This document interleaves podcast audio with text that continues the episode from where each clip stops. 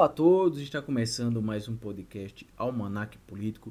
Eu sou Rívio Xavier Júnior e estou aqui agora com meu amigo Renan Lima. Olá, Renan. Olá, Rívio. Olá, pessoal. Mais uma vez é um prazer estar aqui no nosso décimo podcast Almanac Político.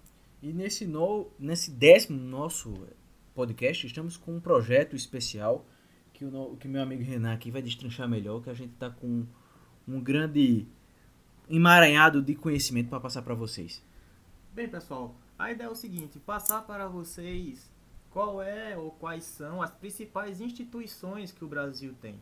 Ou seja, STF, é, AGU, pode ser Congresso Nacional, porque não faz sentido a gente falar para vocês nos posts, no, nos comentários políticos, a gente vai usar essas siglas direto então não faz sentido se a gente usa isso tudo e não dizer para que serve. Então a gente vai sedimentar o trabalho da gente e vai servir muito para isso. Para você também que entende pouco de política e quer saber o que é, o que faz o STF, o que faz um deputado, o que faz um senador, é um programa voltado para isso. É bem básico mesmo. A gente vai fazer não vai fazer esse programa toda semana, vai fazer um período um pouco mais espaçado e também vai depender do, do interesse de vocês. Vocês colocam na, no nosso Instagram quais o, os temas que vocês querem também e a gente pode produzir. E para iniciar, nós vamos falar agora do Congresso Nacional. Gostaria de deixar bem claro que o Congresso Nacional é a composição né, das duas casas legislativas do, do poder federal, que é o, o, a, Câmara, a Câmara dos Deputados e o Senado Federal, né, que juntos eles formam o Congresso Nacional. Eu vou fazer, falar um pouco agora do contexto histórico, para que a gente possa entender melhor o que é o Congresso Nacional, né? Que basicamente nós temos que voltar lá para o período é, do imperador Dom Pedro I, com a Constituição Imperial que foi promulgada em 1824, né? Que ele foi o primeiro documento oficial que estruturava o que é hoje que nós temos como entendemos como Congresso Nacional, né? O título do documento, ele destinava-se inteiramente para o exercício do poder legislativo. Quais eram as funções do poder legislativo? Que é composto por era composto, né, e ainda é por duas casas, né, a Câmara dos Deputados e uma Câmara dos Senadores. Porém, na época, Dom Pedro ele tratou de inserir no documento um poder moderador, né, que na prática ele, eh, ele permitia, né, que o imperador, além de nomear os senadores, ele também poderia dissolver a Câmara, ou seja, teria aí, além dos dois poderes, né, a Câmara e o Senado, ainda teria o moderador, que era a função do imperador Dom Pedro I. Só com a proclamação da República, né, lá com a Constituição de 1891, já algum tempo depois, é que foi feita a instituição, né, ficou conhecida nacionalmente como chamamos hoje que é o Congresso Nacional, que é uma Câmara dos Deputados e um Senado Federal. Agora sem um poder moderador, né, sem a figura do imperador Dom Pedro I, Dom Pedro II depois também. As casas elas ganharam maior autonomia, né, também para exercer as funções legislativas. Tanto a Câmara como o Senado, elas tinham sede na antiga capital do Brasil, que era o Rio de Janeiro. Porém, os palácios eram distantes um do outro. Né? O, o Congresso só irá se juntar de fato em 1960 com a construção de Brasília, cidade projetada né, por, por Oscar Niemeyer, e ambas as casas desde então, agora, como é hoje, estão presentes no, no Palácio Nereu Ramos, que é uma obra do Oscar Niemeyer, como eu já tinha dito antes, e ela chama a atenção às cúpulas né, do palácio, onde a Câmara dos Deputados é voltada para cima, né, que é a chamada a Câmara Iniciadora, e a do Congresso é voltada para baixo, que é a Câmara Revisora. Muito bem, Rive. Então agora, já que a gente já falou da história da Câmara dos Deputados e do, do Congresso em si, né? Eu vou falar um pouco da composição Vamos lá. Cada estado da federação tem direito a eleger três senadores, totalizando 81. Já na Câmara, o total é de 513 divididos proporcionalmente, com no mínimo 8 e no máximo 70 deputados. O número varia de acordo com o tamanho populacional de cada estado. Cada congressista tem direito a um gabinete parlamentar, onde o deputado pode ter de 5 a 25 pessoas em seu gabinete. Já o senador pode ter de 12 a 55 pessoas. É o caso, é como a gente chama hoje de assessores parlamentares. Ou seja, considerando um cenário de composição total, o Congresso pode ter 12.825 mil pessoas na Câmara dos Deputados e 4.455 pessoas no Senado Federal, totalizando 17.280 cargos muito bem remunerados. Para termos uma ideia, os 513 deputados e os 81 senadores custam em média 7,4 milhões de dólares anuais cada um. Atualmente, na Câmara dos Deputados, 30 partidos estão representados na casa. As maiores bancadas estão com os partidos PT, PSL, PP, MDB e PSD. Ao todo, são 77 mulheres e, 40, e 436 homens. É o maior número de mulheres na casa em toda a história. No Senado, são 21 partidos com representação, sendo os maiores bancadas os de maiores bancadas, o MDB, o PSDB, o PSD, DEM e o PT, contendo seis mulheres e 69 homens.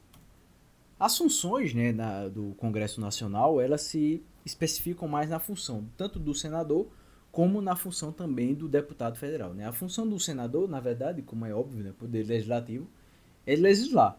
Além de propor novas leis, normas e alterações constitucionais, ele deve também avaliar as propostas que vêm da Câmara dos Deputados. Né? É, papel do Senado também é fazer o julgamento né, em caso de crime de responsabilidade, que é o caso do impeachment, mas também pode julgar os ministros do Estado, né? todos os ministros, o ministro da Saúde, da Educação, todos também são julgados, né? o papel do Senado em julgar. É, os comandantes também das Forças Armadas, também é papel julgador do Senado, competente ao Senado, os ministros do STF e também o membro do Conselho Nacional de Justiça, do Ministério Público e também da Procuradoria-Geral da República. Né? É papel também do Senado ele aprovar autoridades mediante sabatinas, que é o caso do ministro do STF, que recentemente a gente teve o Alexandre de Moraes, que passou por sabatina há dois anos atrás, que foi o último representante da casa do, do, do STF, né? e chefes também de missões diplomáticas. No caso, é, que iria acontecer com o filho de Bolsonaro, o Eduardo Bolsonaro, que iria né, ser nomeado para ser embaixador do Brasil nos Estados Unidos e ele teria que passar por essa sabatina. Então, para evitar, digamos assim, esse desgaste público que o, o, deputado iria passar né, nessa sabatina do Senado, eles preferiram, digamos assim, adiar a nomeação dele como embaixador dos Estados Unidos. Também é papel do Senado fazer autorizações de transações em dinheiro do, obviamente, do Estado. Né? Quem nunca ouviu falar na expressão o prefeito ou o governador foi a Brasília com os pires na mão, né? ou seja, foi pedir recursos para o seu município ou para o seu estado. Né? É no Senado que ele vai né, para pedir essas, essas verbas e eles são responsáveis por autorizar as operações para essas federações, como é o caso que a gente está fazendo hoje, na crise da, da pandemia do coronavírus, que está com um orçamento, falando orçamento de guerra, né, que é o Senado que está liberando orçamento para os municípios para o combate ao coronavírus. Né, já na Câmara, hum, na Câmara dos Deputados, as funções do deputado também é legislar, né, propor, fazer discussões, aprovar lei, discutir medidas né, provisórias do presidente e tudo mais. Também fiscalizar e fazer o controle das ações do Poder Executivo, aprovar todo o orçamento da União, né, a lei de diretrizes orçamentárias anuais que vem do Poder Executivo tem que ser aprovada pela Câmara dos Deputados, também pode fazer abertura de comissões parlamentares de inquérito, a famosa CPI, e também fazer autorizar ou não a abertura do processo de impeachment. Para finalizar, eu vou dizer para vocês quais os principais cargos dentro do Congresso. Vamos lá. É, existe a presidência da Câmara e da mesa diretora. Ou seja, o presidente da Câmara é o segundo na linha de sucessão da presidente da República é, caso Bolsonaro não esti é, estivesse impossibilitado de exercer a, a presidência, Hamilton Mourão iria entrar em sucessão. Hamilton Mourão também não podendo, quem iria assumir era Rodrigo Maia, que hoje é o presidente da Câmara.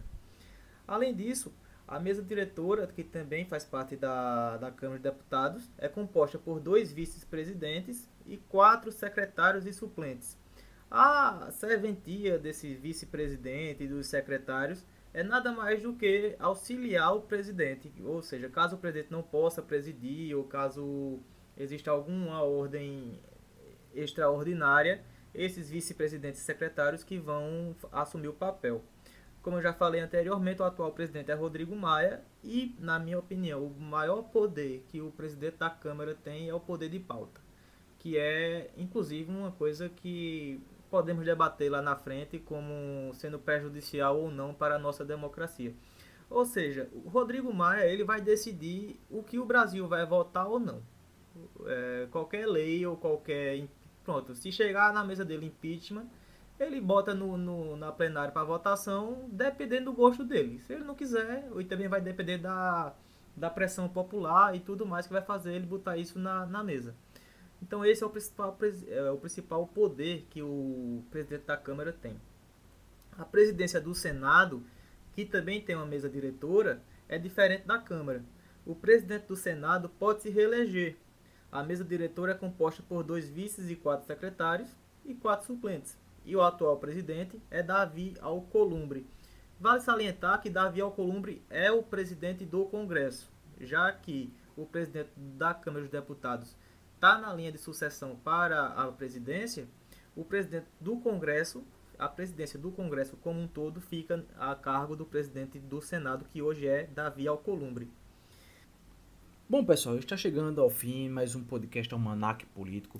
Fizemos esse podcast de uma forma mais diferente, porque estamos no novo projeto, o projeto Almanac Político Instituições, onde nós iremos falar, como dissemos no início, das figuras né, institucionais que existem no poder no mundo. Né? Vamos falar também sobre termos projeto de fatos históricos, vamos falar também de termos relevantes na política, o que é partidos é democracia, políticos. partidos políticos, vamos falar também sobre fatos históricos, como eu estava avisando. Vamos falar sobre o quarto poder, que é a imprensa. Em breve teremos novidades para vocês. Tem muita coisa boa por aí. Com certeza.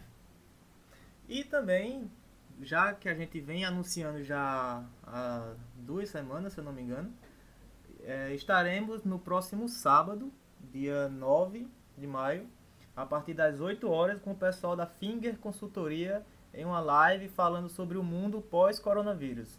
É, o que o, o, a teoria política vem dizendo, o que os principais analistas vêm informando que pode acontecer e também tem a pegada da Finger Consultoria que é sobre startup, microempreendedorismo. Então vai vir muita coisa boa também no próximo sábado às 8 horas.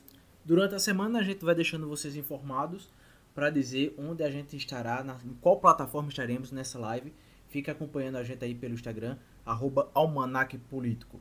Eu sou Rívio Xavier Júnior, fico por aqui. Até o próximo episódio. Uma boa semana a todos. Boa semana, pessoal. Tchau, tchau.